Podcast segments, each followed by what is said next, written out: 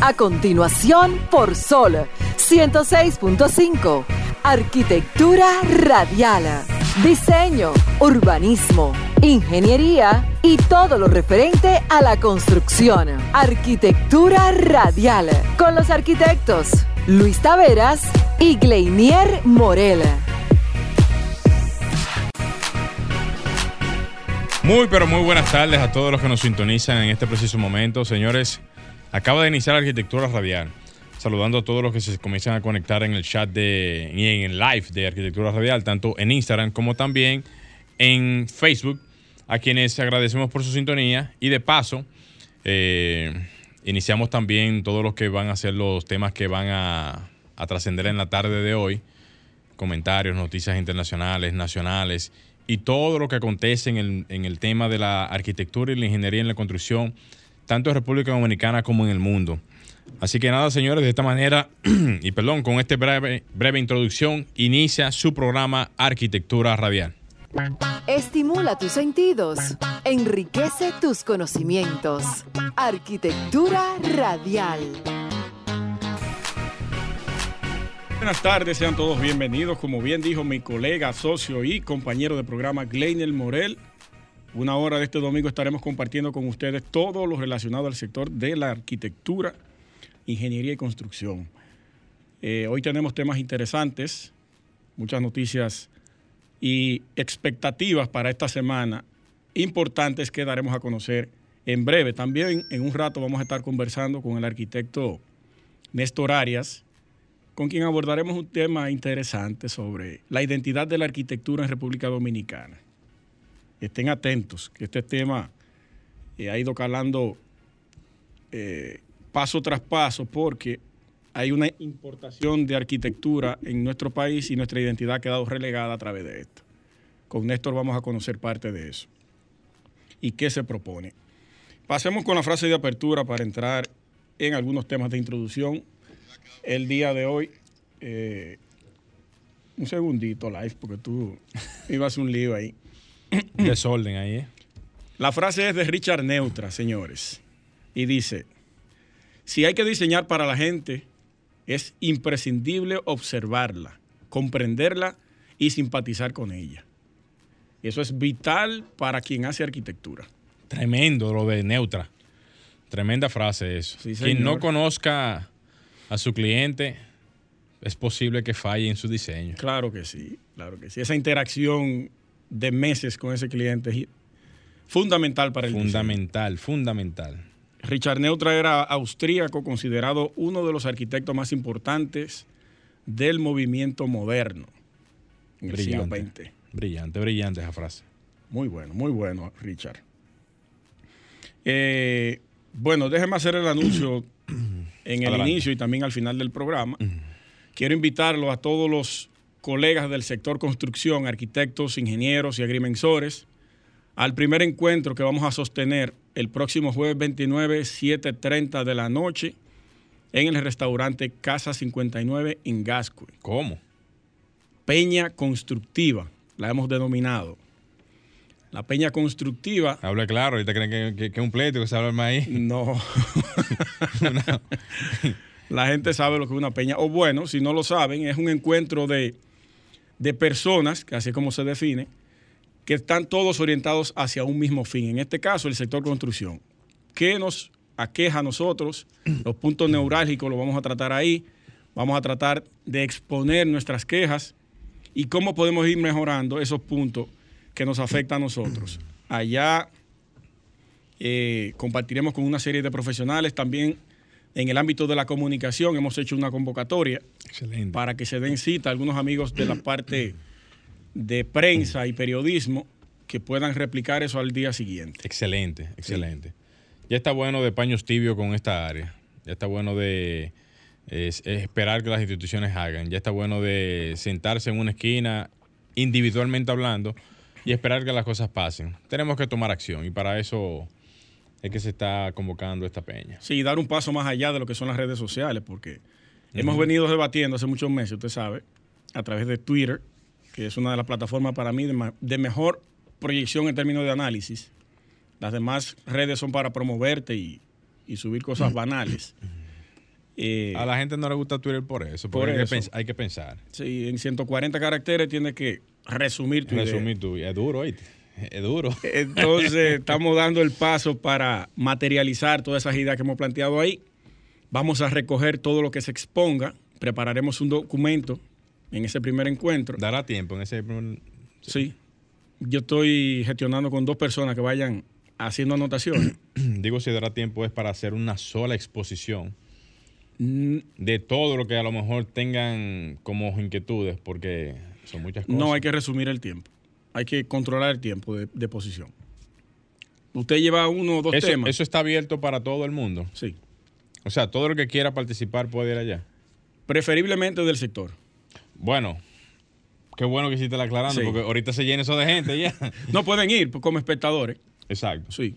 Pero en la mesa, en la mesa, en la mesa, en la mesa de diálogo solamente arquitectos, ingenieros, agrimensores, imagino Sí. que van a, eh, eh, Sí, eh, Víctor Torres ya, ya va. Excelente. Sí, la ingeniería engloba a todos. Sí. Es No, no, es bueno, es bueno aclarar. Ahorita excluye usted a los colegas arquitectos y dicen, pero no nos invitaron nosotros. ¿Cómo va a ser? Hay que, hay que hablar claro. arquitectura, arquitectura. Oh, esa es la principal. Sí, por eso digo. Entonces, El principal actor en la construcción. entonces ha- hablando un poquito de eso para, para que la gente entienda, porque yo sé que la gente quizás pregunte, hasta yo me, me preguntaría, ¿cómo se va a hacer la dinámica? ¿Entra la gente, tiene que identificarse, que enseñe un carnet del COVID o, o, o de la sala? No, no, no, es totalmente abierto. No, no, yo digo es para que pueda participar. Ah, ok, se va a pasar un, un- un listado para las anotaciones Ok, y ahí tú vas a escribir tu nombre, carrera, bien. eh, correo electrónico para entonces luego mandarle la minuta a todo el mundo de todo lo que se trató ahí. ya después de eso nos, nos sentaremos en una mesa. Cada quien expon- expondría realmente algún Sí, punto. sí. Pueden haber coincidencias en puntos. Que ya las hay.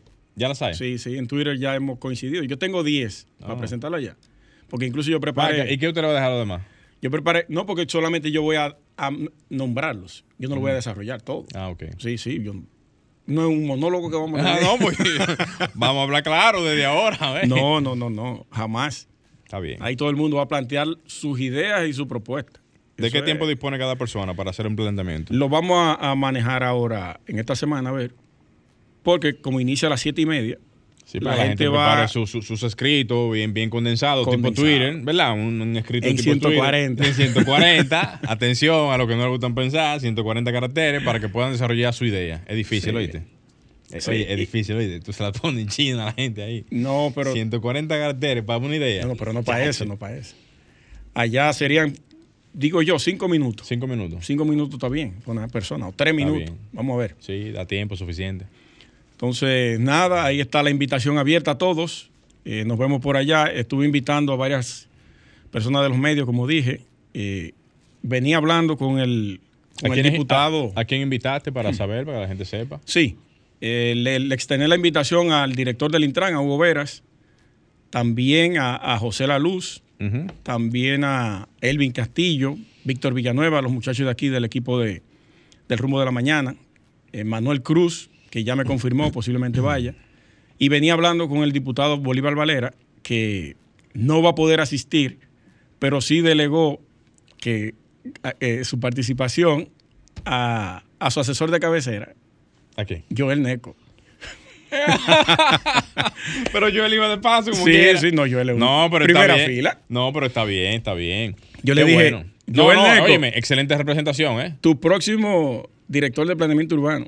Excelente representación, Ay, ¿eh? Que conste, ¿eh? sí. Excelente representación. No, qué bueno, qué bueno. Bo- Bolívar Valera, cuento con mi apoyo para la alcaldía de Santo Domingo Este. ¿Cómo? Ay, ay, sí.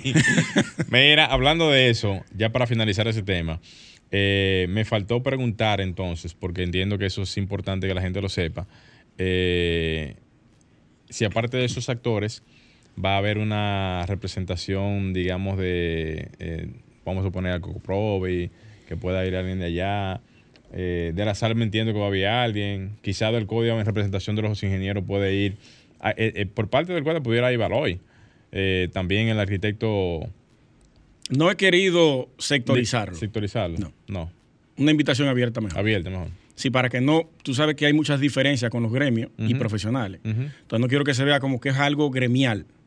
Sino, si tú eres del código y tú quieres ir, tú vas. Pero no es que tú eres una representación y que tú vas a hablar en voz del código, ni voz del azar. Sí. Pero Y sería mira bueno, que yo- invitar, sería bueno invitar a, a- al arquitecto ayúdeme ahí al, al director del sede de la arquitectura. A Emanuel. Ema- no, Emanuel no. A Manuel. Manuel. Manuel. Que vaya para allá. No, debería. Dando un boche, me olvidó el nombre. ya tú sabes, vamos a tener pleito con él. Es que son muchos nombres, ¿no? Tienen, tienen que chancear, ¿no? Manuel Romano. Manuel Romano, gracias. Sí, sí, Entonces, no podemos dejar de invitarlo. No, no, hay que enviarle la Hay- hay invitación que- hay que directa. invitarlo. Y- Pero no como CDN. No, pero hay que invitarlo. Pero te voy a decir algo también. Porque yo soy vicepresidente de la Sociedad de Arquitectos y yo no he mencionado a la SAR en ningún momento. No, no, no. Yo entiendo ese punto. Sí. Pero oye, hay que, ser- hay que ser tácticos. Esa, esa es la palabra que estaba buscando. ¿Táctico en qué sentido? Las personalidades importantes de, de, de, de, de- cada punto. Y van a faltar, que ahorita tú vas a decir, mira, me faltó fulano. Van a faltar. Muchísimo. Van a faltar muchísima gente. Pero es una convocatoria inicial que es muy buena y muy válida porque el sector amerita de, de una revolución en este entorno. Es necesaria. Yo creo que esto es el primer paso que vamos a dar, conjunto con todos ustedes, el apoyo de todos ustedes, que se va a hacer sentir. Y ya la segunda. ahorita no cabe gente allá en la peña ya. El segundo Tú vas a tener encuentro. problemas con la gente, eso se va a llenar ya ahorita. Tú vas a tener hasta en los parqueos y afuera. No relaje, bro. Vamos a tener que buscar un vale parking. Atención a la gente de Apolo Taxi. Mándenos, colabórennos con eso allá, contáctenos con, con nosotros aquí. Así eso.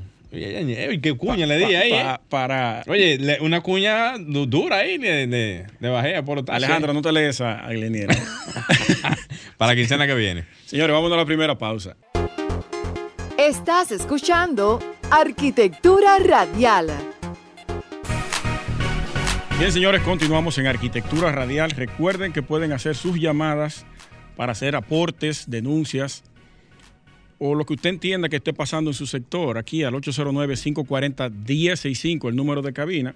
Y también pueden escribirnos al WhatsApp arquitectónico y enviarnos cualquier queja para nosotros externarla por aquí al 829-630-8811. 829-630-8811 es el WhatsApp arquitectónico de Arquitectura Radial. Ustedes recuerdan que en 2021, junio 23, creo que fue, hubo un, colapso, vamos a llamarlo así, de un edificio en Miami-Dade. Eh, eso ocurrió ya hace dos años ahora. Entonces ahí, en ese espacio donde cayó ese edificio, porque tuvieron que demoler todo el complejo, ya la estructura no funcionaba, ahí se va a erigir pronto una edificación de parte de la firma de arquitectura Zaha Hadid Architects. Entonces, eh, este terreno fue vendido en aproximadamente 120 millones de dólares. Se va a construir nuevamente un complejo ahí habitacional de apartamentos. Y la gente lo que quería es, los familiares de las personas que murieron en el edificio, que se generara una plaza en honor a las personas que murieron, pero yo automáticamente lo leí, no estuve de acuerdo y cuando continué leyendo me di cuenta que tampoco los dueños o la inmobiliaria iba a aceptar eso, porque en un lugar con una plusvalía tan alta, tú no la puedes destinar a que sea un museo de reconocimiento, tú puedes hacerlo en otro lugar, pero donde se le pueda sacar provecho económico a un asunto, usted no puede desperdiciar la oportunidad. Y eso es lo que van a hacer esta gente, aprovechando también el diseño de, de la firma, una de las firmas más importantes del planeta, la ida a destiempo, digo yo, de la arquitecta Zaha Hadid en 2016, eh, una de las firmas más importantes del mundo. Entonces ahí se va a construir un edificio en, eh, los apartamentos van a tener una superficie de 4.000 a 15.000 pies cuadrados. Una inmensidad, Dios mío. Con una piscina en el techo de 100 pies cuadrados, cerca de 100 pies cuadrados, no, de 100 pies de, de longitud, cerca de 30.5 metros de largo. Una cosa impresionante. Ahí está, teníamos mucho sin saber de esta, de lo que iba a ocurrir en ese espacio donde hubo esa tragedia, que se analizó bastante para el momento y ya le tienen un destino en el lugar. Un edificio de parte de la firma Zaha Hadid Architects. Alejandro, vamos a hacer un switch rápidamente para entrar con el comentario del colega Gleiner Morel. Estimula tus sentidos, enriquece tus conocimientos. Arquitectura radial.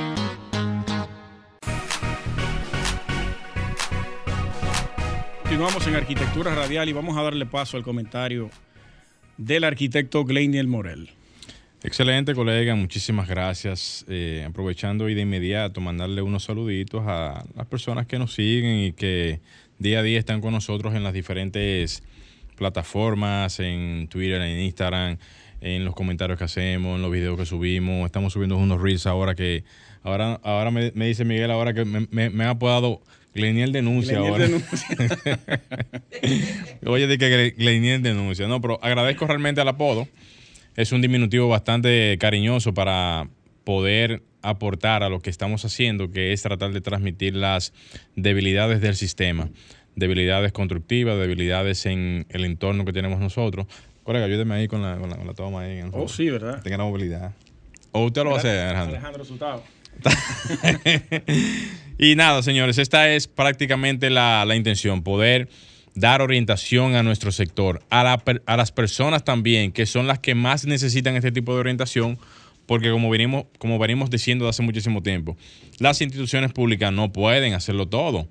Como no pueden hacerlo todo, es evidente de que también tenemos que dar nuestro grano de arena para también aportar a nuestro sector. Que como bien lo dije en, uno de los videos que hice no hace algunos días, la idea no es hacer una crítica y criticarlo todo. La idea es hacer que las personas entiendan y conozcan de cómo es que se debe de proceder ante cada una de las situaciones que amerita para el mejor desenvolvimiento de las construcciones. Saludar de inmediato a Brian Rafael Rodríguez y Wilmar y Wilman Amador, tremendos colaboradores. En estos días me han pasado ciertas informaciones de diferentes lugares a quienes agradezco. Eh, y, aprovecho para desearles también, eh, no tanto desearles, también agradecerles y desearles, y desearles que también en lo adelante, eh, cualquier otro tipo de información que me puedan enviar, me las envíen. Miren, vamos a hablar de lo que fueron los encajes legales que hace poco tiempo, hace unos días, prácticamente dos semanas, eso no tiene mucho tiempo, liberó el Banco Central como fondos de inversión para lo que fueron diferentes rubros. Me voy a circunscribir a nuestra área, a la área de la ingeniería, donde lamentablemente esos montos no fueron prácticamente eh, aprovechables porque las empresas que tienen una gran capacidad de absorción de estos montos se los tragan. ¿Por qué se los tragan? Porque el Banco Central liberó prácticamente 97 mil millones de, pesos. 94 mil millones, estoy leyendo aquí. Pero ¿qué pasa? En la parte de comercio y mi pymes solamente liberaron 18 mil. En la parte de manufactura liberaron 4 mil, casi 5 mil. En la parte de la construcción, ojo, solamente liberaron 4 mil 370. Otros sectores, 816 mil, 816 otros sectores como la parte agropecuaria, 651. Hogares, me imagino que ahí entrarán las diferentes, los diferentes rubros de la parte de hogar, 454. Y en la parte de salud, 326, para un total de 30 mil millones de pesos liberados en el encaje legal. Las otras cifras, que son los 94, yo no sé dónde están esos cuartos. Yo, yo solamente puedo decir lo siguiente.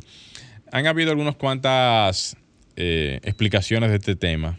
Yo no soy economista ni soy experto en esa materia, pero los que hablan y, explican esa materia han dicho y han, explicado que los grandes comercios, las grandes empresas eh, aprovecharon este encaje legal, prácticamente absorbiendo todos esos montos por un, por un tema elemental. Son grandes empresas y, y necesitan grandes, grandes montos para el tema de las inversiones, pero tenemos que recordar tenemos que entender, tenemos que estar claro de que esos montos tienen que ser totalmente bien distribuidos en todo lo que tienen que ver los diferentes sectores.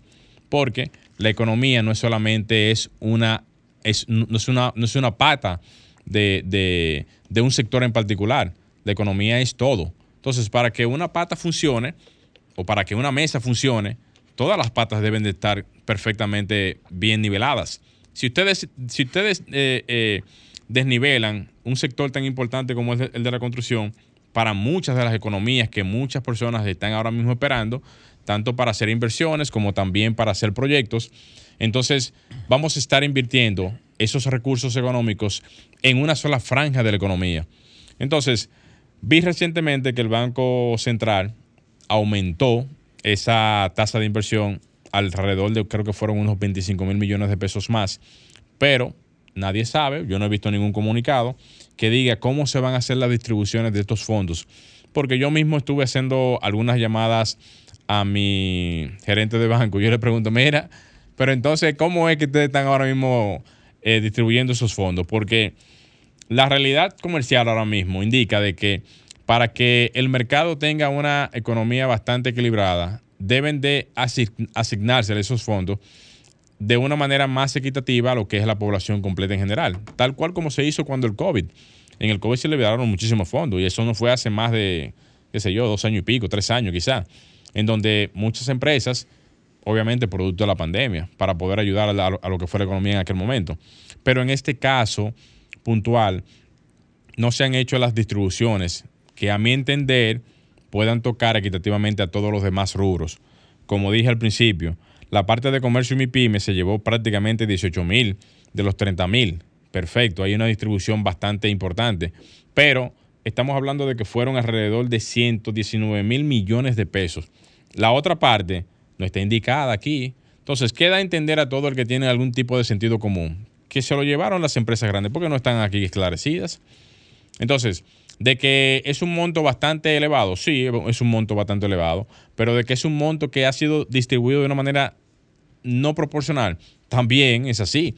Entonces, eh, vamos a ver qué pasa en lo adelante, pero yo entiendo que el tema de la distribución de estos fondos debe de hacerse con una cierta, cierta distribución de, de como dice la gente, que le den a cada quien lo suyo. Entonces, nada, quise hacer ese pequeño preámbulo. Tengo otro comentario, voy a aprovechar cuando ella haga el comentario de la tarde de Luis Taveras para entrar en otro punto, pero no quería dejar pasar la oportunidad para hablar de ese punto porque, señores, ya para finalizar, nosotros que somos uno de los motores más importantes que tiene la economía, necesitamos ver reflejado de lo que tienen que ver los encajes legales que se hace por el Banco Central, una distribución más equitativa para lo que es la, la manufactura de lo que es la construcción en la República Dominicana. Vamos a hacer un cambio, Alejandro. No se muevan, señores, que siguiendo retornamos. Estás escuchando Arquitectura Radial. Bien, señores, continuamos en Arquitectura Radial. Agradecerles a todos por su sintonía. Sánchez Manzano, Ingeniería, muchísimas gracias. Eh, ya me están apodando Gleinier Denuncia. Señores, la intención no es esa, la intención realmente es hacer eh, eh, críticas constructivas de todo el sector. Pero nada, muchísimas gracias. Cualquier Hashtag denuncia. renuncia. denuncia.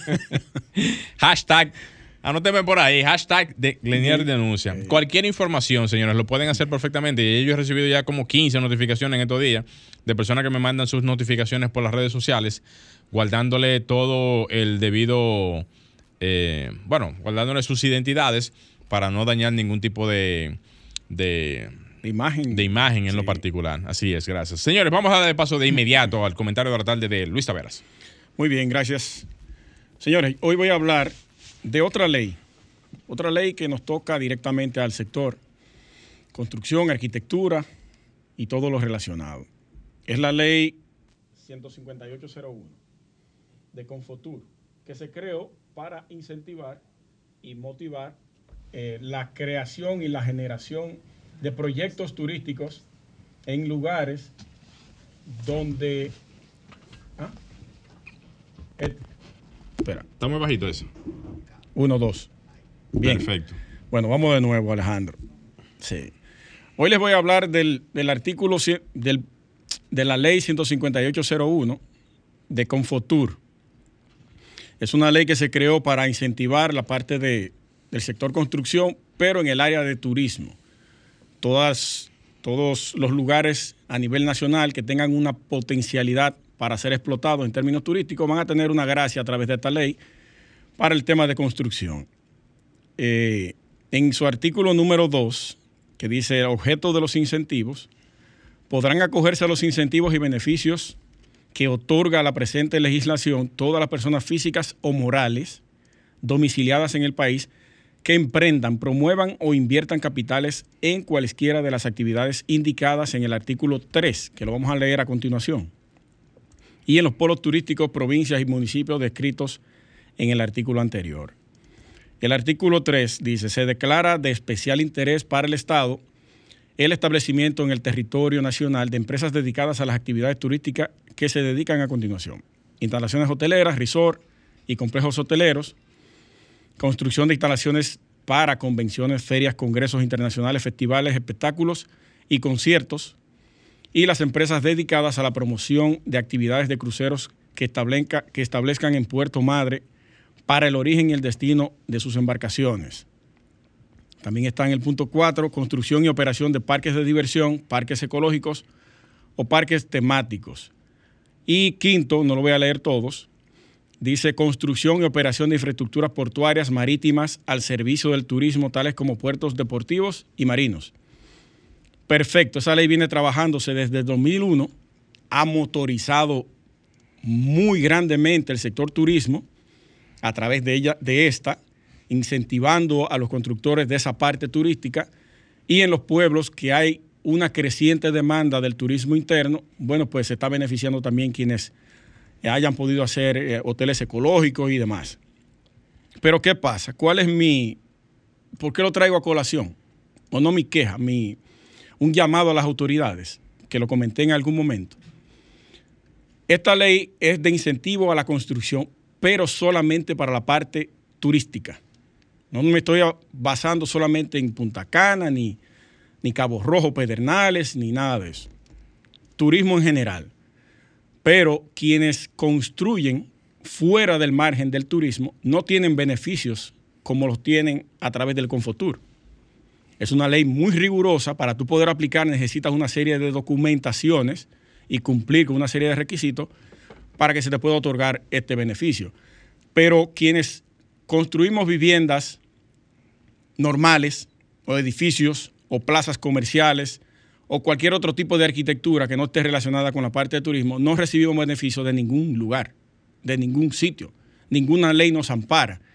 Y comenté el otro día de una ley 481 del 1973, esa ley, que para lo único que le brinda beneficio, creo que todavía no ha sido ni derogada ni modificada, en su artículo 3, porque esa ley solamente tiene seis artículos, solamente te puede beneficiar, escuchen esto, en la importación de ascensores y escaleras automáticas que vayan a ser utilizadas en edificios de apartamentos destinados tanto para viviendas familiares como para oficinas comerciales.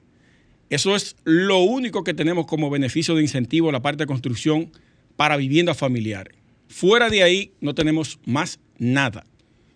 No tenemos unas autoridades que puedan responder ni que puedan introducir nuevamente o una nueva ley para el beneficio de los constructores y los arquitectos que construyen también, para que sean beneficiados con una ley que pueda flexibilizar tanto los materiales como los equipos.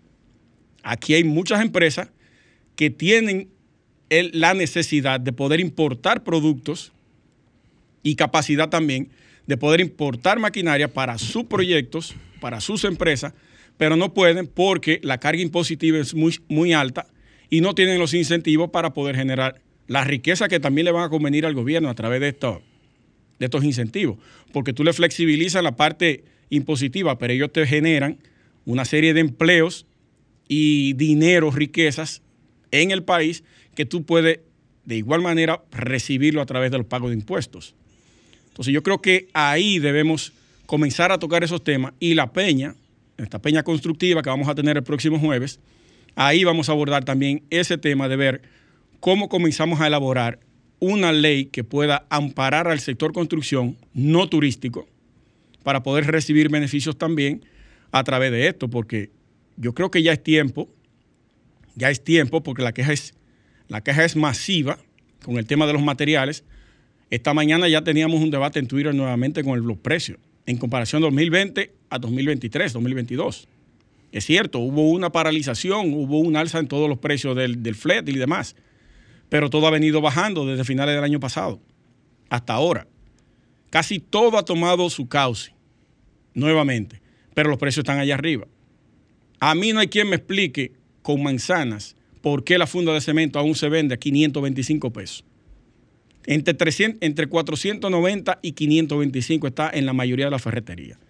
Y quien pueda llamar aquí haga y, haya tenido un levantamiento, llame aquí y diga cómo está la funda de cemento por su sector. Y diga de dónde es, y hasta qué ferretería es. Para que el gobierno entienda la necesidad que tenemos con relación a este tema de eh, los incentivos para el sector construcción. Porque ustedes muy bien se llenan la boca de decir que es el tercer sector que más aporta al Producto Interno Bruto. Pero entonces no recibimos los beneficios que reciben otros sectores, que aportan muchísimo menos y que ni siquiera figuran en la parte de aportación para el Producto Interno Bruto. Hasta aquí mi comentario. Vamos a hacer un cambio, Alejandro, y regresamos con más en Arquitectura Radial. ¿Quieres sintonizar a Sol desde tu móvil? Descarga ahora la nueva app de Sol. Búscala en tu Google Play o App Store. Sol 106.5. También en tu dispositivo móvil. Somos la más interactiva. Estás escuchando Arquitectura Radial.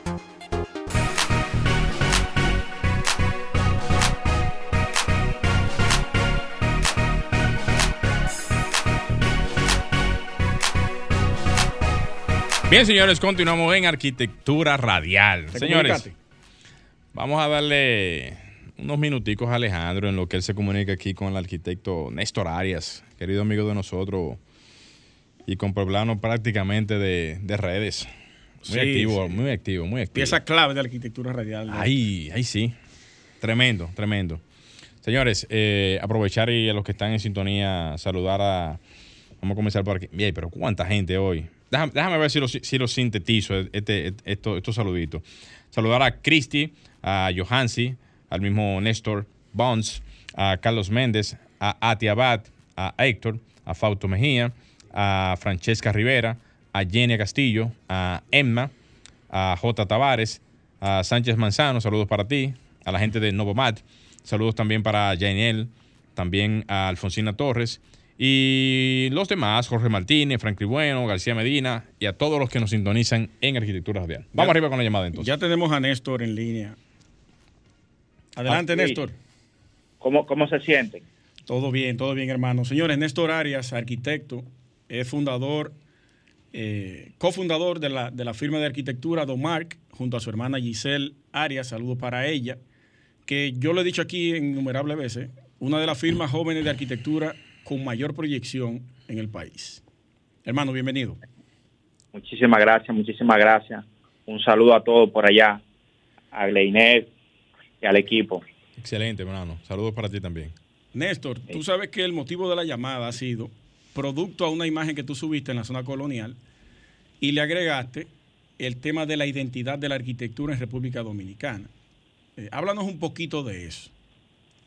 Sí, fíjate, yo estuve pasando por la zona colonial, disfrutando de ella, como es típico de nosotros lo de la ciudad. Resulta que veo un edificio muy bonito y he puesto en un comentario muy lindo, pero no nos representa. Esto es arquitectura importada. Pues eso abrió una, eso ha abierto un debate hmm.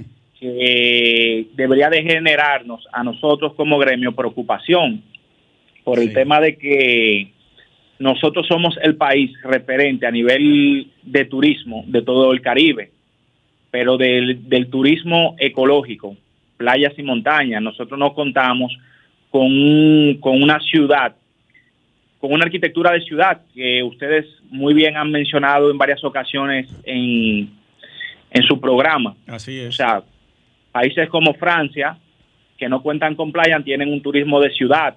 Dubái, que es lo que tiene desierto, tienen un turismo de ciudad. Imagínate tú qué sucede si enriquecemos el sector más importante o los dos sectores más importantes a nivel económico de PIB en República Dominicana, que es el turismo.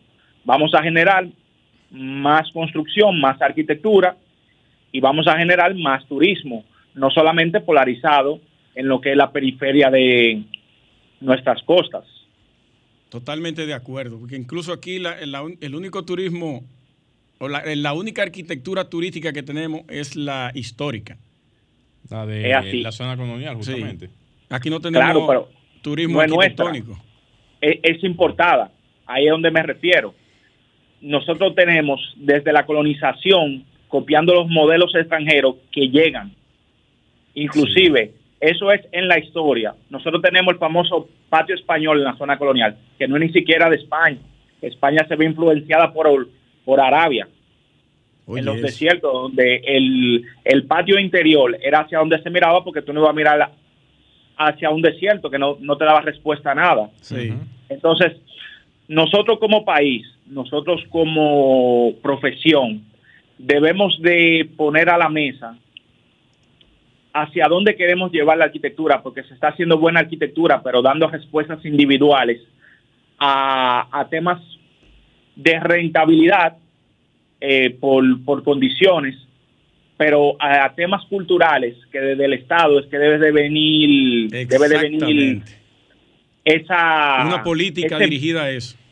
exactamente que incentive Sí. Porque el, el, el Estado no nos va a dar una solución pero ese incentivo va a provocar un una condición que de cierto modo no bueno de cierto modo va- vamos, vamos a encontrar una solución Sí. Mira, tú caes directamente al tema que yo traté recientemente.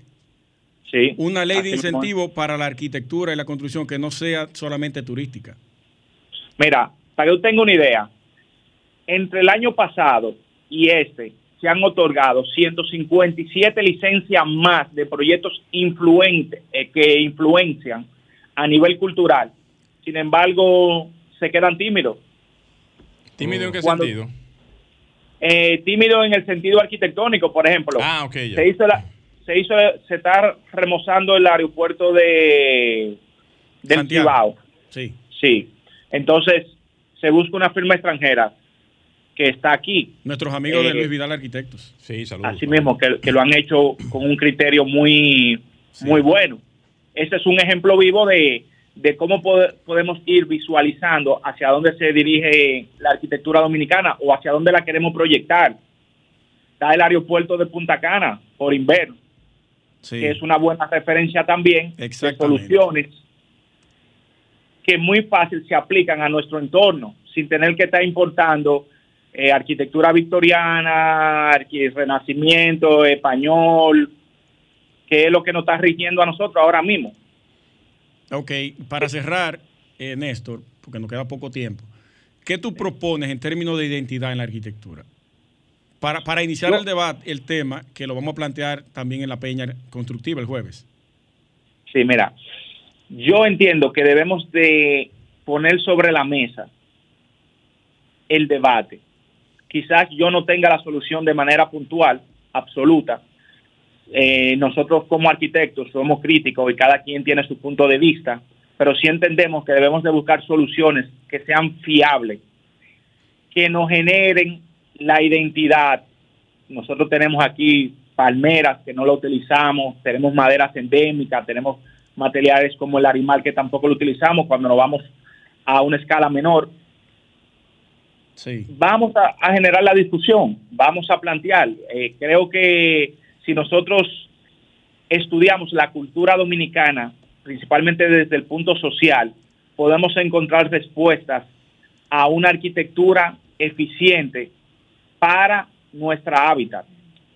Por ejemplo, Totalmente Tailandia la encontró. Sí, sí. Tailandia, tú vas a Tailandia y tú encuentras, tú sabes cuando la arquitectura es tailandesa y tenemos un clima similar. ¿Por qué nosotros no la hemos encontrado? Sí, aquí nos refugiamos mucho en que no, que la cana, que no solamente cana. Hay otras que cosas sí. que podemos implementar.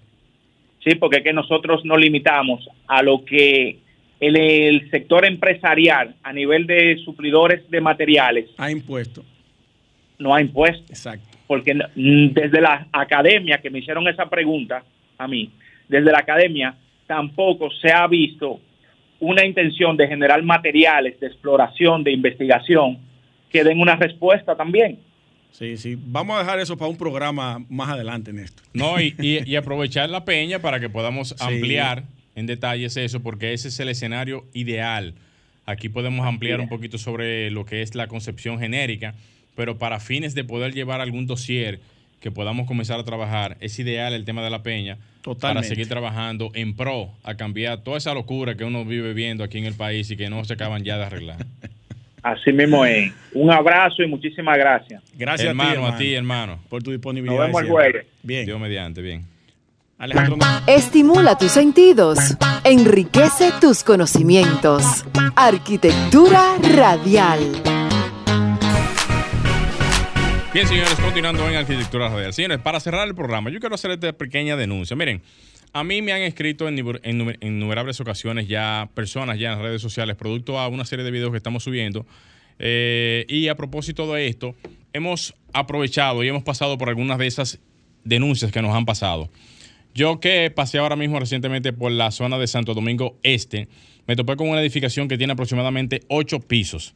Ocho pisos ya comprende una torre ocho pisos ya comprende una edificación bastante importante para entender de que hay que comenzar a, pensar en que cualquier proyecto que se haga debe de comenzar con unas buenas fundaciones para el inicio y el posterior levantamiento vertical de cualquier edificación.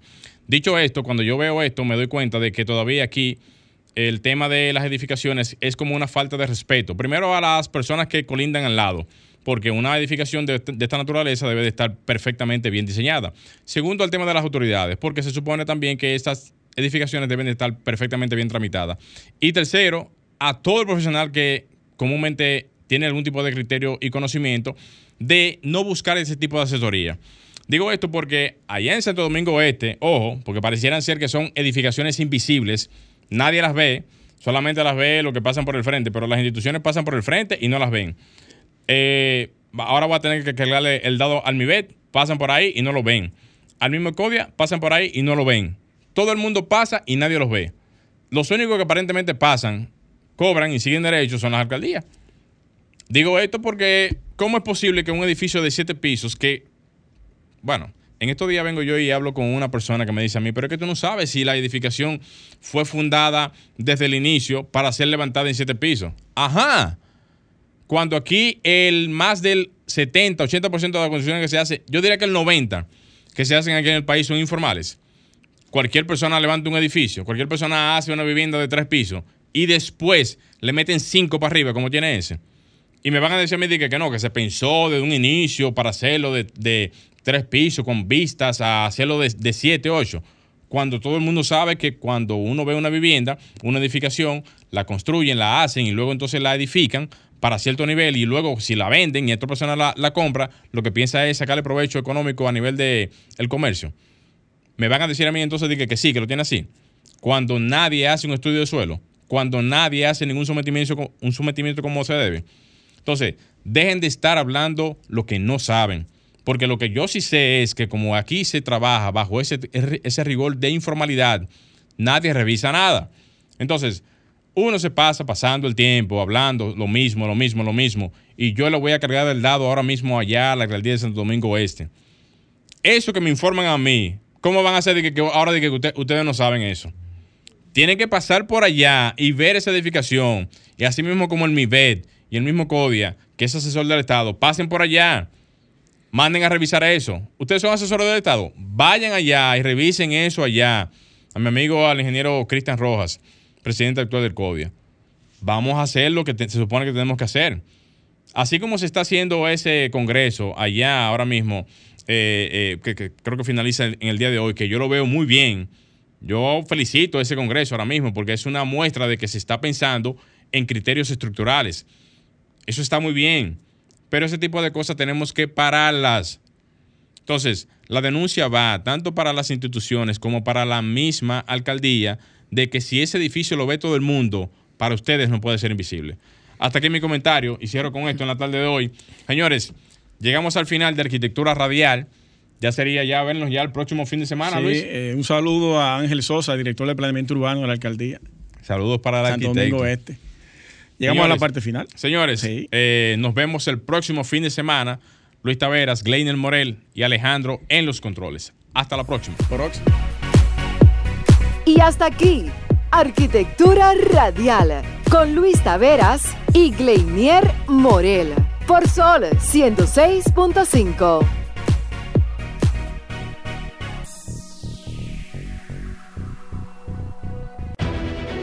Sol 106.5, la más interactiva. Una emisora RCC Miria.